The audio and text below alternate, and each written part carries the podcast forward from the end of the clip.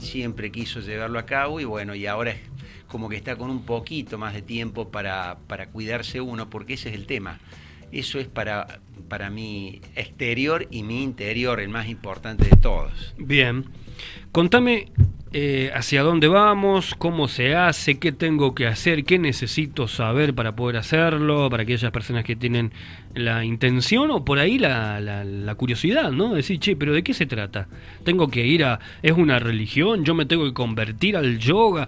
Eh, ¿Vos me vas a pedir plata? O sea, que siempre hay... El diezmo. Eh, las cuestiones espirituales, viste, siempre, siempre están esas dudas, ¿no? No, quédense tranquilos que no pide el diezmo, el yoga. El yoga es un arte milenario que se calcula que tiene 3.000 años de antigüedad.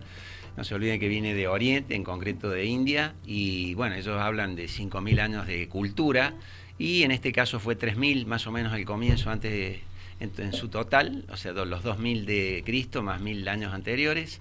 Y este, en el caso que voy a hablar yo, por ser de esa escuela, de esa familia, que la hizo unos retoques muy importantes el doctor Sivananda, médico, que dijo que además de la parte física, hacía falta algo espiritual también. Y eso fue lo que hizo una simbiosis de la medicina con este, la parte espiritual. O sea, sin ser totalmente religioso puro, eh, se dio cuenta que para curar a los pacientes que realmente padecían de alguna enfermedad hacía falta una parte espiritual, la transformó con posturas, que en concreto se llaman asanas, con elongaciones, con tipo stretching de la actualidad, pero eso es puramente para la parte orgánica sana.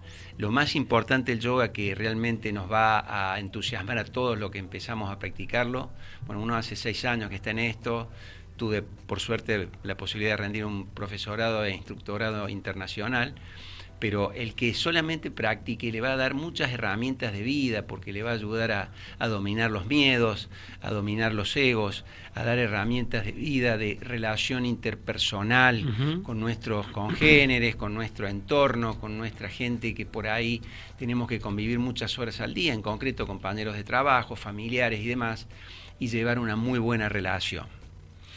No es fácil todo lo que vos estás diciendo hacerlo en la vida, ¿no? Porque hablaste de relacionarse con las personas, de, manejar el ego.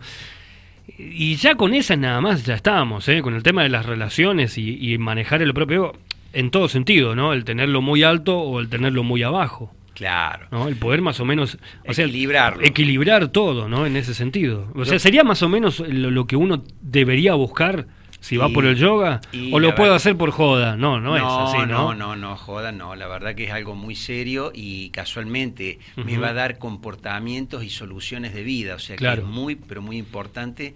Y sobre todo las herramientas, esas que dijiste vos, de llegar al equilibrio, que eso es lo más difícil en todos los ámbitos de la vida en cualquier tema que saques tenemos todos los excesos son malos mm. tendremos que estar en el muy muy ni tan tan cosa que es muy difícil pero te da muchas herramientas para lograrlo al margen de tu carácter, al margen de tu... Eh, a ver, si sos un tipo introvertido, si sos un tipo hiperkinético, si tenés todas las variabilidades, todas las, las diferencias personales que pueda haber, se van a unificar, van a tender a unificarse. Y lógicamente en un templo, en una clase de yoga, ahí sí que somos todos prácticamente iguales, porque en esa hora y media estamos totalmente concentrados, estamos liberando, digamos, o mejor dicho, le dejamos la puerta de entrada, la vibra, la tratamos, y si nos queda un poquito, con toda la clase la sacamos del todo y salimos diciendo, menos mal que vine a esta clase, es algo diferente. ¿Puede ser, Eliseo, que yo pueda encontrarme a mí mismo también, empezar a conocerme? Porque vos dijiste recién, bueno, uno puede llegar a tener cierto tipo, y puede ser por allí que uno ni siquiera se haya puesto a ver, che, a ver cómo es mi carácter, a ver qué, porque nos pasa, ¿no? De ir viviendo, viviendo, viviendo, viviendo, ah, yo soy así, y de repente actúas de otra manera, y después con uno actúas de una forma. Y alguien en algún momento te dice, che, pero ¿por qué sos así con este y por qué conmigo no? ¿Puede ser también que uno por ahí no tenga ni idea de quién es y que pueda encontrarlo a través de esto? Sí, sí, puede ser porque cuando uno se desconecta, en cuanto perdemos un poquito, digamos, la, la meta en la cual vamos o nuestra forma de habernos planteado el día, digamos, la agenda personal. ¿Por qué digo la agenda personal? Porque tenemos el yoga de monasterio, que es el oriental, es el que vemos en las películas, que se levantan prolijamente, hacen la cama, barren su habitación y demás pero tienen prácticamente todo el día para meditar y para dedicarse al cuerpo, cosa que en Occidente estamos con otra mentalidad obligada, que es la parte más material, que es la parte laboral, que es la parte ahí sí de los miedos, de la competencia, del ego y demás. O sea que para Occidente es mucho más complicado el tema. Por eso escuchamos por ahí 10, 20 minutos por día, no más, o incluso día de por medio en nuestro altarcito, o sea, una especie de donde tengo mis figuras, donde tengo mm. mis estatuillas, y ahí me concentro en hablar conmigo mismo, con mi yo interior, con mi yo superior, y de esa forma sí lograr hacer una conexión con el, el, supremo, digamos, siempre miramos al cielo cuando hablamos de un Dios, de algo superior a nosotros, y realmente es el común denominador de todas las religiones. No hace falta volcarse a ninguna, simplemente que lo damos como dato que la parte se, está muy relacionada con el budismo y el hinduismo, toda esa parte de Oriente. Nosotros vamos a ir acá con la religión que tiene cada uno, pero que nos va a ayudar a, a hacer una parte espiritual muy, pero muy importante, eso no tengan la menor duda. Bien, eh, ¿qué es preferible, em, Eliseo, en este sentido? Si uno quiere iniciar yoga, por ejemplo, quiere hacerlo, em, ¿es preferible hacerlo de manera particular o necesito ir con alguien que sepa, como por ejemplo con vos que estás capacitado en esto y estás preparado? Bueno, la verdad que por ¿Sabes por qué te lo digo? Porque hoy en día vos mirás en YouTube y decís, ah, bueno, hago esto. Claro. Y, nos vamos metiendo.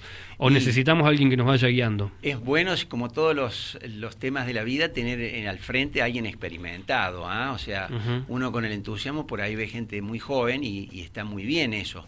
Pero teóricamente el experimentado va a tener un poquito más de experiencia para dar mayor conocimiento, explicar los por qué y para qué lo hacemos a las cosas.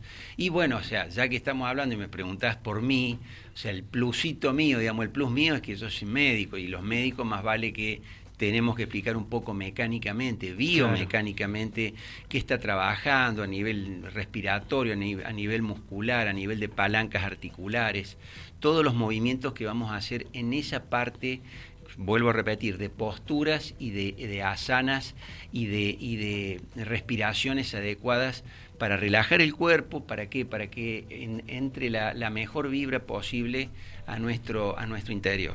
Bien. Eh, Eliseo, estamos en el bloque Un estilo de vida para más de 50. Hablamos de, de yoga en esta parte como una especie de introducción, ¿no? De poder llegar, de poder hacerlo. Eh, ¿Sabes por qué te hacía esa pregunta? Por el hecho de, que en algún momento se transformó hasta como todo, ¿no? Y vos, nombrabas recién la, la, clave, el mundo de Occidente. El mundo de Occidente es consumista por donde sea y a veces hacemos cosas por moda porque alguien te dice, ah, mira, yo voy ahí, voy a yoga y estiro y medito y me encuentro. Y, capaz que no tiene nada que ver, o sea, va y lo haces como si fueras a, Pilates o al gimnasio. Y no es eso mismo, ¿no? No es, no es lo mismo ir a, ir a yoga que ir al gimnasio o, o, a hacer aeróbico, a hacer zumba. No, no. Sin desmerecer las otras actividades. No, lógico. Simplemente es, es, ubicarnos bien en el lugar a que apuntamos. Nosotros con el yoga es bien lo dijiste vos recién, vamos a encontrarnos a nosotros mismos en cierta forma. Primero yo, que es un egoísmo sano, me equilibro yo, me curo yo, estoy bien energéticamente yo y entonces voy a contagiar buena vibra, buena energía para los que están alrededor mío. Entonces de esa forma, esa es la, idea de ir a yoga. O sea, tener un tiempo para dedicármelo a mi cuerpo, a mi interior, a mi salud y de esa forma tengo herramientas cada día más. Yo puedo, ese famoso yo puedo, mirarme al espejo, mirarme de pupila a pupila y decirme, tú, tú puedes, vos podés, vas a lograr tal meta, este día tenés que... Y todas esas cosas parece una soncera, pero hay que hacerlo. ¿eh? Cuando uno no está equilibrado, es como que, así como uno le niega la vista a alguno que tiene problema, se, se niega la vista a uno mismo porque siente como que no está equilibrado. Claro. Lo siente a eso. Y eso lo logra con varias clases de yoga y de acuerdo al, estilo que se practica va a ser más, este, más dirigido. Porque hay varias, vamos a llamarle subclases o subespecies de yoga, ¿ah? yoga kundalini, yoga que le da incluso el acro yoga, por decir, se ha tomado un poquito, como dijiste vos, de moda, entonces se han agregado varias subespecies. Pero la esencia de todo está en llegar a un equilibrio psicofísico y espiritual importante. Bien, bueno, semana que viene seguimos con, una segunda parte y me gustaría que, que pudiéramos también